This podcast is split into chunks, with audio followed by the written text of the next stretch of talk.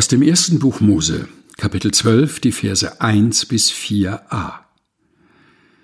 Und der Herr sprach zu Abraham, Geh aus deinem Vaterland und von deiner Verwandtschaft und aus deines Vaters Hause in ein Land, das ich dir zeigen will.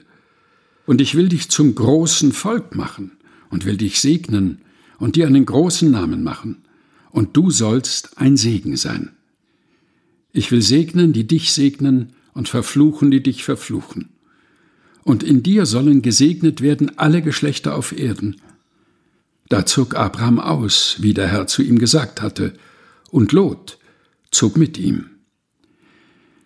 Erstes Buch Mose, Kapitel 12, Vers 1 bis 4a aus der Lutherbibel von 2017 der Deutschen Bibelgesellschaft. Gelesen von Helga Heinold.